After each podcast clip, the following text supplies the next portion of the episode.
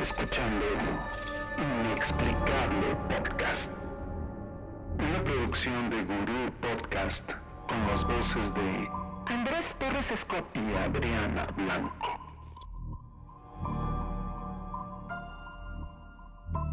El capítulo de hoy es La zona del silencio.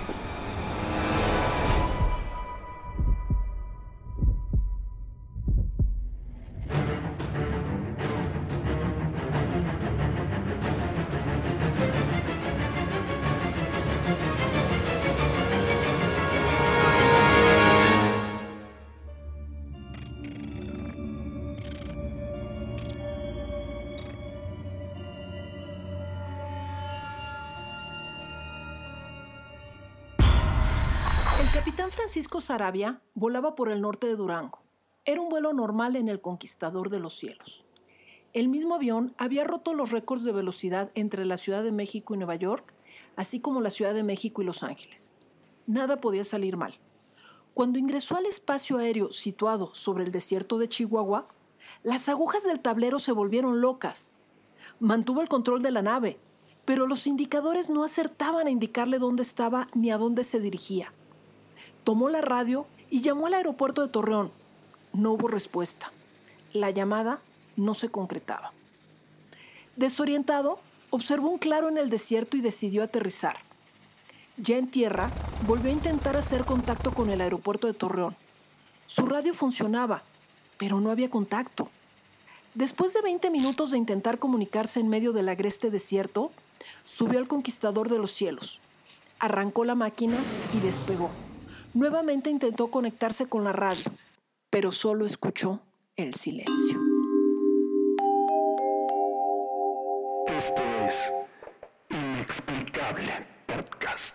En este mundo hay muchas cosas que desconocemos. Fantasmas, criptozoología, cuarta dimensión, experiencias paranormales, vida en el más allá, civilizaciones perdidas. Aquí, en Inexplicable Podcast de Gurú Podcast, no nos vamos a quedar con la duda y resolveremoslo. Inexplicable. Sin explicación científica, en el vértice trino, ángulo donde limitan los estados mexicanos de Durango, Chihuahua y Coahuila, ocurren cosas inexplicables. Los relojes enloquecen, las brújulas se desorientan, caen meteoritos y las ondas de radio se interrumpen. Bienvenidos a la zona del silencio. La zona del silencio es una región desértica en el norte de México. Se ubica dentro del bolsón de Mapimí, un llano ubicado en una depresión geológica que durante la era cenozoica fue un mar, el inmenso mar de Tetis, por lo que el lugar está lleno de fósiles. Aquí se creó en 1978 la Reserva de la Biosfera de Mapimí, una zona protegida con una superficie de 340.000 hectáreas. Goza de una flora y una fauna extraña y muy particular. Por ejemplo, la tortuga llanera, Gopherus flagomarginatus, la especie de tortuga más grande de Norteamérica y en riesgo de extinción, o los nopales color violeta, que tanto sorprenden a los foráneos. Dentro de la reserva existe un laboratorio, a quienes los locales llaman la biosfera, ocupado de manera permanente por científicos de diversas nacionalidades. También hay un observatorio, pues la latitud en el trópico de Cáncer y lo claro de los cielos del desierto permiten buenos avistamientos. Un mediodía del mes de junio de 1964, el ingeniero Augusto Harry de la Peña hacía los cálculos para las mediciones del oleoducto de Pemex que se tendería hacia Ciudad Jiménez, Chihuahua. Tomó su radio CB y se contactó con la base en Torreón. No tuvo éxito. Lo intentó tres veces más y fracasó. Subió a la camioneta y se alejó varios kilómetros del lugar, hasta que pudo contactarse y así reportar los avances. Durante todo el día la situación fue similar. Para poder contactarse, debía moverse varios kilómetros. De lo contrario, su radio no funcionaba. Se perdía la señal, no lo lograban escuchar o la transmisión era inteligible. Al volver a la oficina por la noche, sentarse en su escritorio y dar el reporte oral de cómo le fue en el desierto, inició con la frase que daría el nombre informal al lugar. Esa es una zona del silencio, dijo a sus colegas de Pemex. La noche del 10 de febrero de 1969, pasada la una de la mañana en el poblado de Allende, el cielo se ilumina sin explicación alguna. La luz permanece en él. La luz no se detiene y cae con un ruido ensordecedor. Todos se levantan y caminan hacia donde golpeó el meteorito que dejó un cráter de más de 15 metros cuadrados. Todavía salía humo de la arena del desierto cuando la gente se reunió alrededor de él. El año siguiente, otra vez en una noche de febrero, ahora cerca del poblado de Yermo, cayó un meteorito más grande. Este se dividió en tres grandes fragmentos que cayeron por la zona del silencio. El último meteorito tenía la edad de 13 mil millones de años, más antiguo incluso que el mismo planeta Tierra y se originó cerca del Big Bang, por lo que sus componentes fueron los mismos con los que se creó el universo y quizá acarrean sus secretos. En 1970, la zona del silencio se graduó como zona paranormal. En la madrugada del 11 de julio, a las 3.15 de la mañana, cayó a 8 kilómetros al norte del Cerro de San Ignacio la última de las cuatro etapas de un misil tipo Atena disparado desde la base aérea de Green River, Utah. Como otros 100 misiles anteriores, al misil lo esperaban militares y científicos en la base de White Sands, Nuevo México. Pero el misil se fue de largo. Días después de su caída nocturna en la zona del silencio, arribó la Fuerza Aérea de los Estados Unidos con un grupo de científicos dirigidos por el científico nazi Werner von Braun. Se dice que von Braun detectó algo paranormal y decidió llevarse todo lo que le era extraño. Los americanos contrataron a 300 personas de las poblaciones cercanas, trajeron maquinaria especializada y construyeron una vía de tren de 16 kilómetros. En 12 carros de ferrocarril se llevaron 200 toneladas de tierra de la zona del silencio. Pero las historias extrañas e inexplicables no terminan con una pérdida de comunicación. Son innumerables las ocasiones en que los soneros, personas que van a ver o investigan los fenómenos paranormales de la zona del silencio y la gente local han visto y hablado con seres extraños que aparecen sin razón en la zona. Se trata de tres individuos a quienes les han llamado los nórdicos. Algunos les dicen lemurianos. Los tres caminan por el desierto. Son humanos, altos y rubios. Siempre una mujer y dos hombres. Aparecen en medio del desierto sin explicación alguna. Se acercan a turistas y locales para pedirles agua. Cuando se les ofrece comida, siempre la rechazan y cuando les preguntan de dónde vienen, dicen venir de arriba. Al final, se marchan sin decir nada más y desaparecen sin dejar huellas en la arena. En la tarde del 5 de octubre de 1975, Ernesto y Josefina Díaz, una pareja de investigadores de fósiles, se adentró a bordo de su camioneta varias decenas de kilómetros al interior de la zona del silencio para recoger muestras. Una imprevista tormenta los alcanzó y anegó el terreno. Ernesto no pudo hacer avanzar la camioneta. Josefina le insistió para que descendiera a ver qué pasaba. Ernesto bajó del vehículo metió sus botas en el lodo. No era nada fuera de lo corriente. Simplemente la camioneta estaba atascada.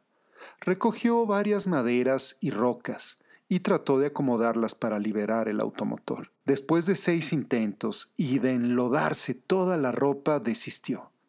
Fue a decirle a Josefina que tendrían que pasar la noche ahí, pues a lo largo del día no habían visto una sola alma en el lugar. Al voltear hacia atrás, encontró dos seres muy altos y vestidos con chubasqueros amarillos. se les acercaron, ofrecieron su ayuda. Con una fuerza increíble y una facilidad absoluta, desatascaron la camioneta y desaparecieron misteriosamente rumbo al desierto, justo al caer la luna.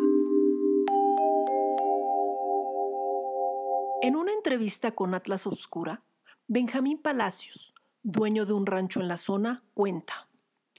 Tenía 12 años cuando una luz apareció en el cielo y nos rodeó.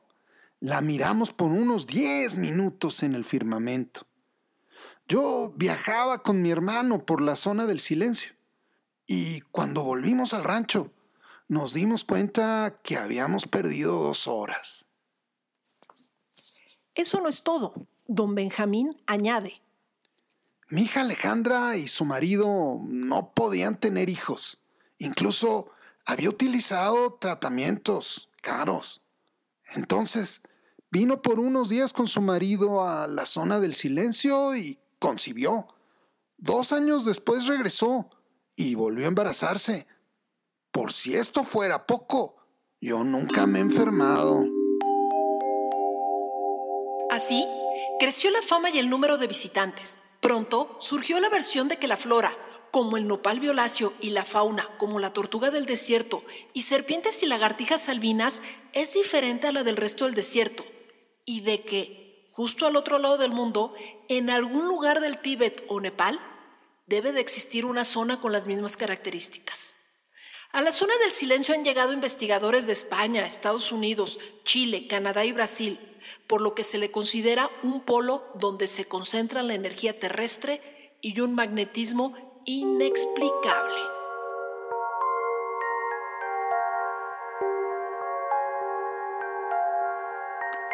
Comenzamos por el reporte del capitán Francisco Sarabia y su aeronave El Conquistador de los Cielos. Este pionero de la aviación fue el último mexicano en abrir rutas comerciales internacionales y se han guardado todas sus bitácoras de vuelo. Resulta que no existe ninguna donde esté registrado que descendió a hacer un reconocimiento en medio del desierto. De hecho, si un piloto pierde los instrumentos y no sabe dónde se encuentra, lo más arriesgado que puede hacer es descender, y mucho menos en medio de un lugar que no conoce y del que no sabe si podrá despegar nuevamente. Menos aún si está en medio del desierto, a cientos de kilómetros de la civilización de tal manera que la historia del piloto Sarabia debe ser falsa o se ocultó información al respecto. La historia del ingeniero Augusto Harry de la Peña podría ser verdad. De hecho, digamos que es 100% real, que su radio únicamente funcionaba en algunos lugares de la zona del silencio. ¿Cuál sería el motivo? Podría haber tres respuestas. Una, un alto magnetismo que afectó a la antena del radio. Dos, su radio no funcionaba correctamente. Y tres, no sabía utilizarlo de la manera adecuada. Digamos que es verdad. Y no pudo usar su radio en todos los lugares de la zona del silencio. No podemos demostrar que su radio no servía o que él no supo utilizarlo, pero puede llevarse un magnetómetro al lugar y averiguar si hay mayor magnetismo que en otros lugares. Esto se ha hecho ya en muchas ocasiones. El resultado es que el magnetismo en la zona del silencio es normal. Este dato se corroboró en 2015 en el Mapa Digital Mundial de Anomalías Magnéticas, un proyecto científico internacional de la Asociación Internacional de Geomagnetismo y Aeronomía y de la Comisión para el Mapa Geológico del Mundo, cuyos resultados se encuentran en Internet y donde puede consultarse que la zona del silencio no tiene mayor magnetismo al de otras regiones. Por lo tanto, la respuesta a las zonas del silencio que detectó de la peña podrían deberse a un mal uso del radio, a un deficiente funcionamiento o a una tercera causa que desconocemos y aún no tenemos la capacidad de explicar.